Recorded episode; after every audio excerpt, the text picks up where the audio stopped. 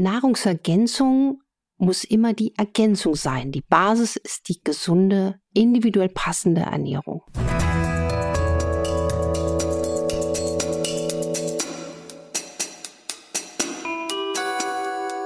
Dr. Anne Fleck, Gesundheit und Ernährung mit Brigitte Leben.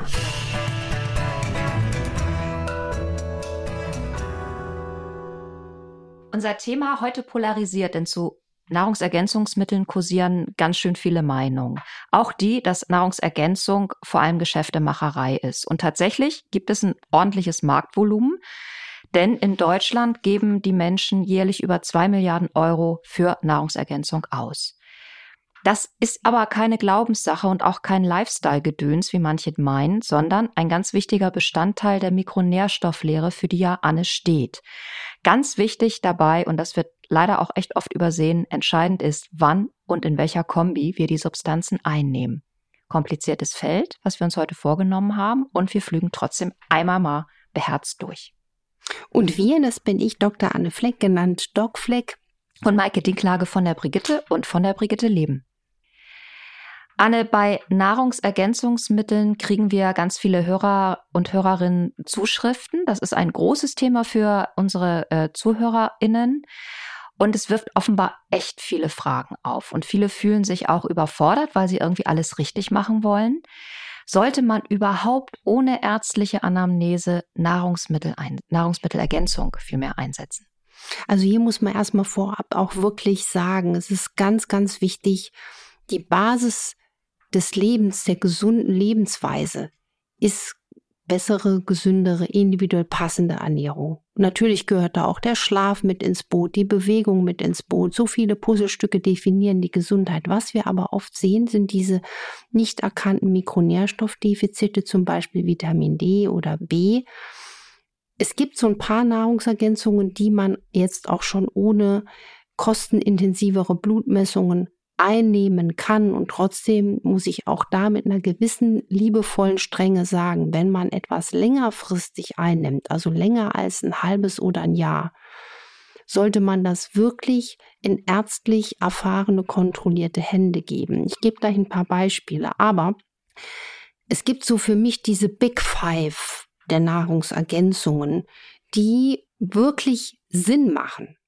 Da steht ganz weit oben das Omega-3 also die langkettigen Omega-3-Fettsäuren DHA, EPA, die die wichtigen Zellbestandteile schützen, vor allem die Zellmembran.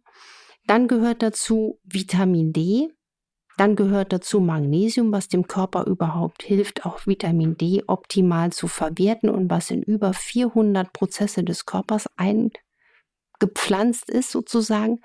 Das oft und leider dramatisch unterschätzte Vitamin C, das hat eine Rolle nicht nur fürs Immunsystem, es schützt das LDL-Cholesterin vor der Oxidation, also das Cholesterin, was letzten Endes die Plaque fördert, das oxidierte LDL. Es schützt und jetzt auch interessanterweise vor Depression, vor Demenz.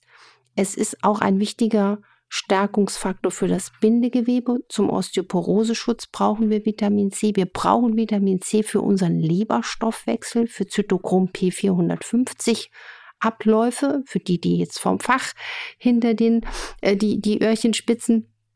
Wir brauchen es aber auch für einen gesunden Eisenhaushalt. Dann haben wir also Omega-3, Vitamin D, Magnesium, Vitamin C und die B-Vitamine zum Beispiel B12 für alle, die sich vegetarisch vegan ernähren. Dann gibt es natürlich noch ein paar andere Jod und Selen, aber letzten Endes sind das wirklich elementare Dinge. Aber zum Beispiel ähm, sollte man dann auch immer abwägen, was man nimmt und dass man es auch kontrolliert einnimmt und auch die Werte kontrollieren lässt, damit man einfach nicht über das Ziel hinausschießt. Das würdest du auch schon bei Vitamin C. Nicht bei Vitamin C. Vitamin C, wenn man das als Kapsel-Nahrungsergänzung nimmt, das ist ja auch ein Kritikpunkt an der Einnahme, verliert man sehr viel auch über den Urin. Man pinkelt einfach auch viel Vitamin C wieder aus. Ähm, wenn man Vitamin C über Infusionen verabreicht bekommt, hat man einen über Tage und auch Wochen höheren Wirkstoffspiegel.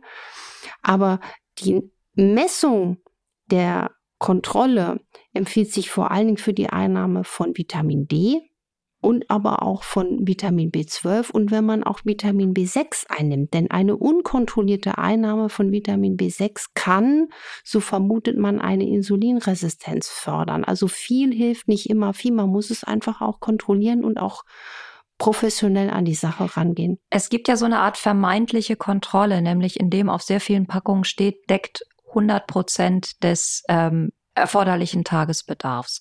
Sind das Richtwerte, an denen man sich tatsächlich ausrichten kann?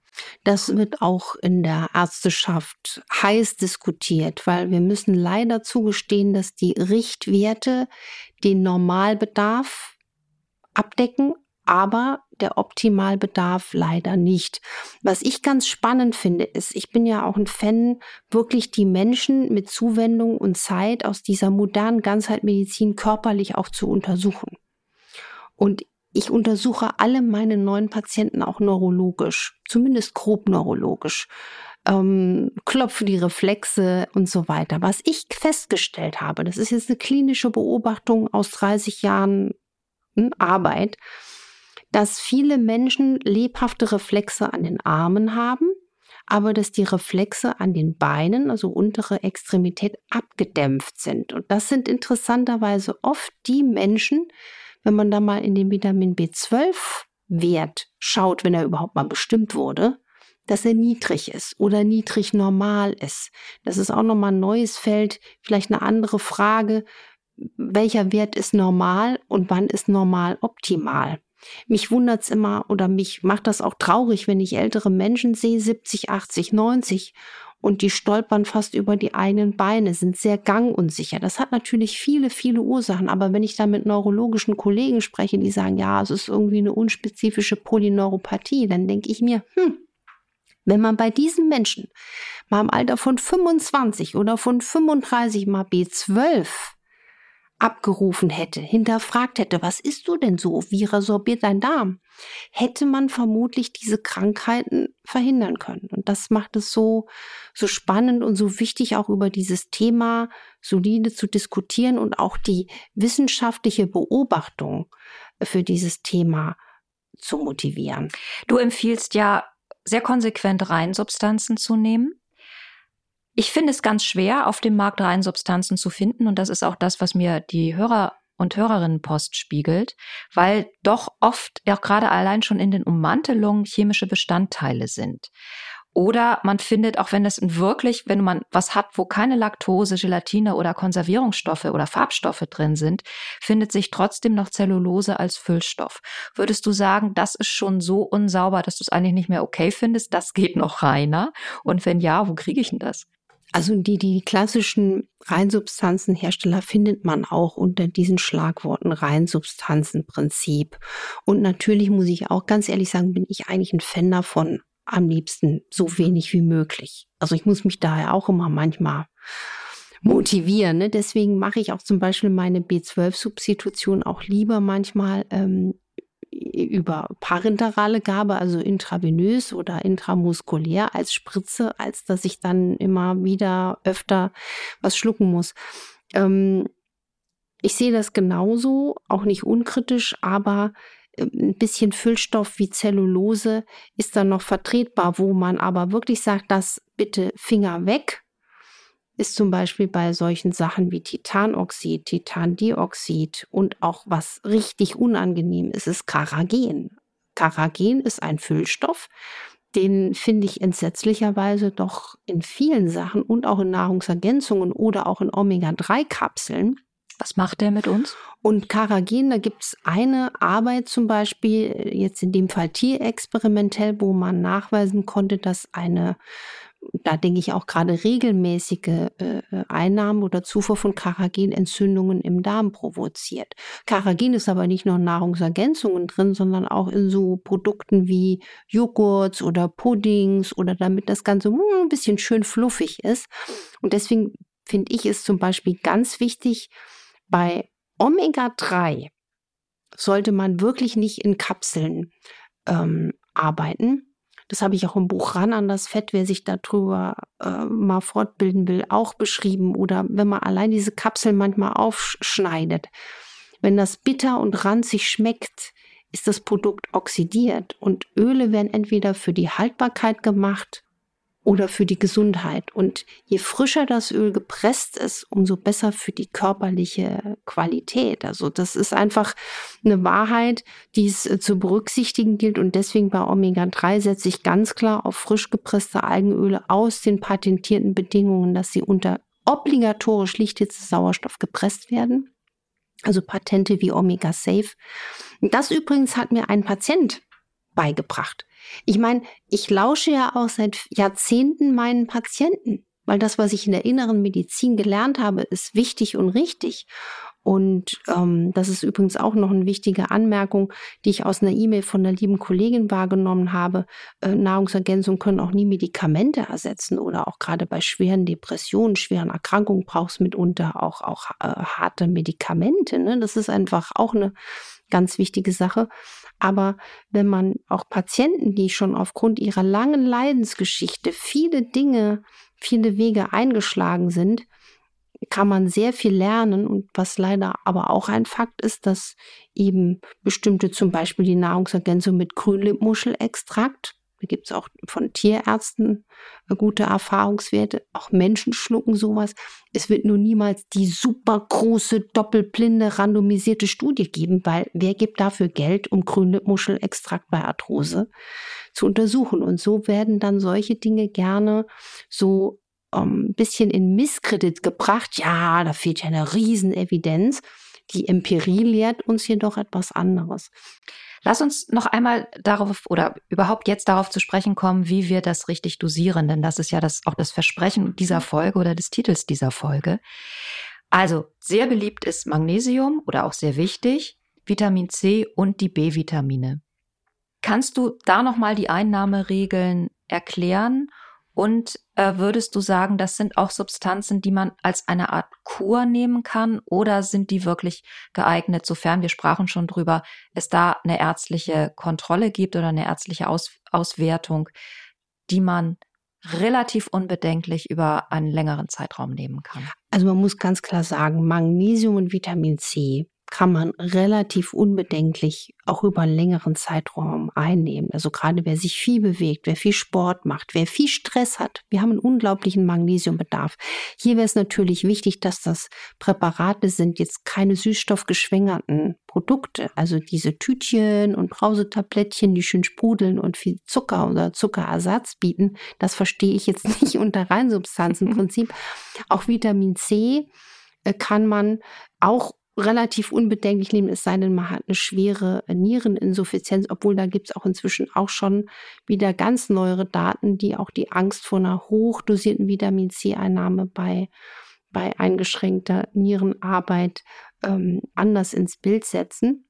Und man muss aber Folgendes wissen, bei den B-Vitaminen würde ich, wenn man das als Komplexpräparat nimmt, also auch B6 und B12, darauf achten, dass die B-Vitamine in einer vom Körper gut aufnehmbaren Form ähm, vorhanden sind. Also B6 sollte aktiviert sein und Folsäure sollte auch aktiviert sein. Das müsste dann so auf der das Verpackung müsste stehen. auf der Verpackung stehen. Und was ich auch ganz, ganz wichtig finde, ist, es ist ja einfach auch ein Thema, ähm, die Nahrungsergänzungen werden ja nicht von den Kassen bezahlt. Ich bin ja ein großer Fan von Geschichte. Geschichte lehrt uns so, so, so viel. Und leider, es war eine Ministerin, glaube ich, wurde das dann irgendwann mal alles abgeschafft, wird nicht mehr bezahlt. Ähm, deswegen, man muss ja auch da ein bisschen drauf achten. Ähm, manchmal kann man dann auch sagen, wenn man eine hohe Stressphase hat, äh, dann da abends mal Magnesium einnehmen, dass man einfach so die Nahrungsergänzung ein bisschen streckt für die Einnahme, und das war auch deine Frage, die Einnahmeregeln, muss man einfach sagen, Magnesium ist ein Tipp, eher abends einzunehmen. Wer einen hohen Stress hat, kann das auch morgens und abends nehmen. Vitamin C bietet sich auch an, morgens zu nehmen und oder abends. Vor den Mahlzeiten oder Ich damit? würde das zum Essen nehmen. Zum Essen. Es gibt wirklich kaum Dinge, die man nahrungsunabhängig einnehmen sollte, wie zum Beispiel auch Enzyme. Und äh, Enzyme sollte man nahrungsunabhängig ja, nehmen. Mhm. vor dem Essen. Und B-Vitamine nehme ich persönlich auch lieber vormittags ein, weil die einfach auch äh, einen Energieschub machen können. Und Omega-3 unbedingt, also diese Algenöle zum Essen. Das ist auch wichtig, also die nicht irgendwann so zwischendurch, sondern am besten in der Mahlzeit oder zum Essen einnehmen. Eine Hörerin fragt sich, ihr Arzt hat ihr ein Zinkpräparat verschrieben mit 120 Milligramm. Das kommt ihr sehr hoch dosiert vor. Da fragt sie sich, ist es sinnvoll, bei so einer hohen Gabe das tatsächlich dauerhaft zu nehmen? Und gibt es überhaupt reine Zinksubstanzen? Da hat sie nämlich nichts gefunden. Doch, es gibt auch Zinkpräparate äh, aus Reinsubstanzherstellung. 120 Milligramm ist jetzt, wenn das wirklich so die Dosis ist, sehr, sehr hoch. Man sagt ja so eine Zinkgabe 15 Milligramm als Tagesdosis und ähm, das sollte sie nicht unkontrolliert äh, zu lange äh, einnehmen. Und was aber ganz wichtig ist, Zink sollte man wirklich zum Essen nehmen, weil es kann wirklich auch zu Übelkeit führen. Es gibt aber auch nicht wenige Menschen, die scheiden wirklich Zink, B6 und Mangan im Urin aus. Das hatten wir sogar schon mal hier angedeutet. Und das sind dann Menschen, die schon als Kinder ein bisschen infektlabil sind und die profitieren dann auch wirklich von einer regelmäßigen, aber nicht übertriebenen Zinkeinnahme. Und man kann das ja auch irgendwann mal im Leben kontrollieren lassen, im Vollblut. Also gerade diese Werte, die aus der Serumblutentnahme nicht so adäquat beurteilbar sind, sondern aus dem Vollblut. Und das ist zum Beispiel Magnesium, Selen, Chrom, Zink und Mangan. Wird standardmäßig überhaupt irgendwas aus dem Vollblut erhoben? Denn wenn ich beim Arzt oder bei meiner Ärztin bin und ähm, mein Blut untersucht werden soll, landet es danach immer auf einer Kippe und schaukelt da so vor sich hin. Und ich vermute, das ist dann Serum, oder? Ja, und vor allen Dingen gibt es nur verschiedene Labore, die das wirklich solide im Vollblut untersuchen. Und wenn du das dann aber im Serum abnehmen lässt, ist das rausgeschmissenes Geld. Also deswegen, wenn man diese Mineralien untersucht, dann bitte, das ist jetzt auch was für die, die, die medizinischen Fachleute, die uns lauschen, im Vollblut analysieren lassen, damit man eine valide Aussage gewinnt. Das finde ich wiederum total spannend, weil wenn ich gewusst hätte, vor 30 Jahren, dass ich einen Manganmangel habe, dann hätte ich heute nicht äh, eine kleine Fingerarthrose. Ich bin hier so ein kleiner Hermann Hesse, der hat wohl den Steppenwolf da auch ne, mit, mit, mit seinen Arthrosefingern geschrieben. Und ähm, jetzt arbeite ich da auch mit Vitamin C und Mangan dagegen, damit die Finger die Klaviergriffel und so äh, noch lange knusprig bleiben. Ich habe gerade den Tipp bekommen von einer alten Schulfreundin, die mir erzählt hat zum Thema Arthrose. Sie hat tolle Erfolge erzielt mit einer Gewürzmischung aus Kumin, Koriander und Muskat. Hast du davon mal gehört? Ja, ja. Naja, deswegen mache ich ja auch in meinen Morgenkaffee ein Frühstücksgewürz rein. Sowas gibt's ja auch fertig. Bei mir ist drin also auch sowas und dann Ceylon-Zimt, Koriander, Kurkuma. Ich finde es halt immer schön, wenn du etwas Anti-Entzündliches als Ritual im Tag hast, auch ohne Kapseln äh, zu schlucken. Das schmeckt dann nicht mehr nach Kaffee, sondern das nach Kreuzkümmel, oder? nee, das schmeckt jeden Tag so ein bisschen wie Weihnachten. Ich bin ja auch so ein, ich bin ja auch so ein Typ. Ich baue die Weihnachtsdeko auch, ne, wie, wie man es früher auch eher gemacht hat, erst Anfang Februar ab. Ich transportiere diesen Weihnachtsgedanken richtig bis in den Februar rein. Ich halte das für ganz wichtig. Und es gibt ein schönes Licht im Haus. Genau die Botschaft von Weihnachten, die ist eigentlich auch ganz, ähm, ich finde die ganz wichtig in dieser Zeit mal. Das ist eigentlich die beste Lebensergänzung, finde ich. Licht. Mehr Licht braucht die Welt. Wir sind im Januar.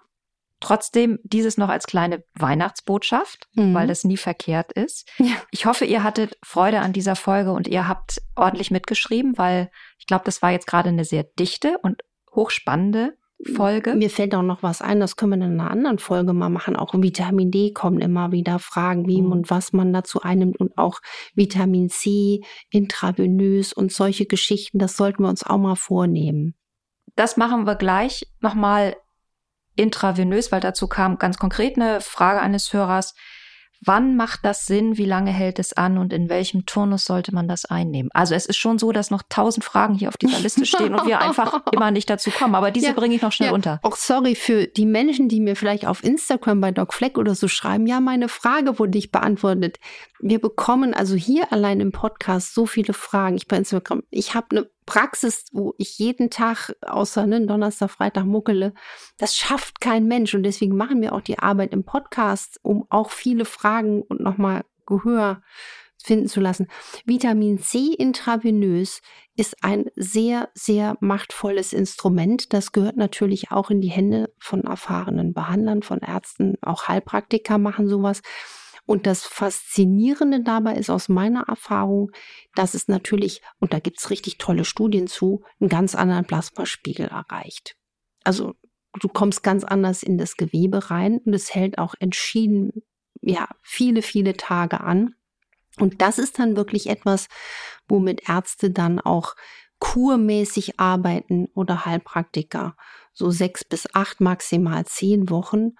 Und ähm, ich erlebe da manchmal schon nach wenigen Gaben. Ich arbeite dabei nicht nur mit Vitamin C, sondern mache auch andere Mikronährstoffe unter Umständen dazu und mache das immer individuell. Also da kriegt keiner dasselbe. Das ist sehr, sehr spannend zu beobachten, weil es genau diese beschriebenen Effekte des Vitamin Cs, Schutz des Immunsystems, Schutz vor Oxidation im Körper, Antitumorwirkung, Schutz der Leber, Schutz vor Osteoporose, Eisenstoffwechsel, Depression, Demenzschutz natürlich immens beflügelt. Tja, so viel. ja. Wenn euch das alles gefallen hat, dann könnt ihr uns finden auf RTL Plus Musik und die App könnt ihr kostenlos runterladen im App Store oder im Play Store oder ihr abonniert uns auf allen anderen Plattformen, da findet ihr uns natürlich auch. Anne gibt's im Fernsehen immer donnerstags ab 14 Uhr im Punkt 12 Magazin. Live, RTL, ihr Lieben, live. live. Ich fahre da wirklich mit der Deutschen Bahn. Jawohl, und zwar Mehr aus Nachhaltigkeitsgründen. Anne gibt alles in der Deutschen Bahn. Schreibt uns infoline.brigitte.de, wenn ihr Fragen, Kritik und Anregungen habt. Und nächste Woche beschäftigen wir uns mit dem Versuch, wieder gut durchatmen zu können, was im Moment sehr, sehr vielen Menschen nicht gelingt, weil sie einfach Atemwegserkrankungen haben. Unser Thema nächste Woche. Wir freuen uns auf euch. Und macht was draus. Tschüss. Tschüss.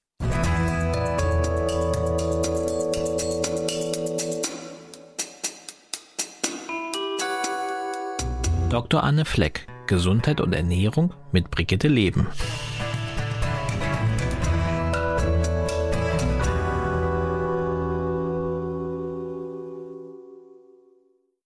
Dieser Podcast ist eine Produktion der Audio Alliance.